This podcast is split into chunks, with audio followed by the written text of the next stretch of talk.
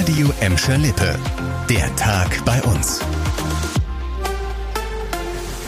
Mit Lena Klitzner, hallo zusammen. Mit dem Bus oder der Bahn von zu Hause bis zur Schule und wieder zurück. Oder von zu Hause aus bis nach Sylt, mal für ein langes Wochenende in die Hauptstadt nach Berlin oder nach Baden-Württemberg zum Bodensee. Schülerinnen und Schüler in Gladbeck und Gelsenkirchen, die können das ab dem neuen Schuljahr für nur 29 Euro im Monat. Dann soll es nämlich auch für sie das vergünstigte Deutschland-Ticket geben. Das haben die Städte jetzt zugesagt. Eigentlich sind es ja 49 Euro im Monat. Die 20 Euro wollen dann aber Stadt, Land und Bund übernehmen.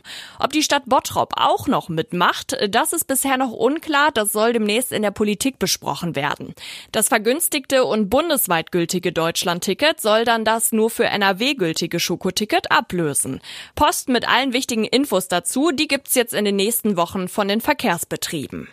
Zum Pinkeln oder um mal kurz was zu snacken. Äh, wenn wir länger mit dem Auto unterwegs sind, können wir ja einfach eben auf einem Rastplatz halten und ein Päuschen machen.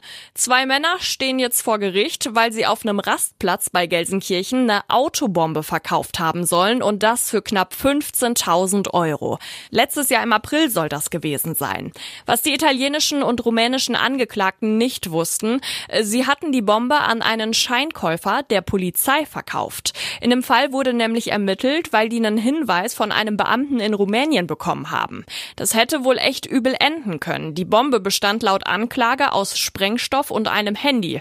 Beim ersten Klingelton wäre es zur Explosion gekommen. Im Umkreis von bis zu zehn Metern hätte niemand überlebt. Davon geht die Staatsanwaltschaft aus. Jetzt müssen sich die beiden Männer unter anderem wegen Verstoßes gegen das Sprengstoffgesetz verantworten. Mitte Juli soll es ein Urteil geben. Überflutete Straßen, vollgelaufene Keller oder umgestürzte Bäume und Äste. Das Sturmtief in der letzten Woche hat ja auch bei uns in Gladbeck, Bottrop und Gelsenkirchen für größere Umweltschäden gesorgt.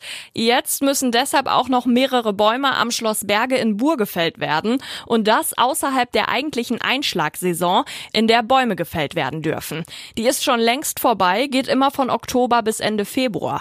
Aber durch das Unwetter und auch durch die extreme Trockenheit haben sich von insgesamt 15 Bäumen die Wurzeln gelöst oder sind sogar gerissen. Ein riesiges Problem, denn jetzt könnten die Bäume schon durch einen ganz leichten Windstoß einfach umkippen. Saugefährlich, wenn da dann zum Beispiel ein Auto oder jemand mit einem Fahrrad langfährt und damit da nichts passiert, müssen sie zur Sicherheit gefällt werden. Los geht's noch in dieser Woche, sagen die Gelsendienste, sodass bis zum Sommerfest auf Schloss Berge wieder alles Paletti ist. Eigentlich sind die Zahlen in den letzten Jahren zurückgegangen. Jetzt steigen sie aber wieder und das deutlich. Die Jugendämter bei uns müssen wieder öfter eingreifen, um Kinder und Jugendliche aus ihren Familien rauszuholen. Im letzten Jahr sind so viele Minderjährige in Obhut genommen worden wie schon lange nicht mehr. Insgesamt waren es in Bottrop, Gelsenkirchen und im Kreis Recklinghausen 721 Jungen und Mädchen, also fast 300 mehr als noch im Jahr davor. Vor allem in Bottrop hat sich die Zahl mehr als verdoppelt verdoppelt. In den meisten Fällen haben Behörden oder Verwandte von einer möglichen Gefährdung mitbekommen. Zum Teil kam der Wunsch, die Familie zu verlassen, aber auch von den Kindern selbst.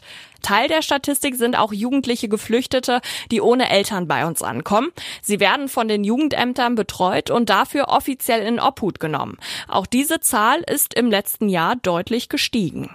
Das war der Tag bei uns im Radio und als Podcast. Aktuelle Nachrichten aus Gladbeck, Bottrop und Gelsenkirchen findet ihr jederzeit auf radioemschalippe.de und in unserer App.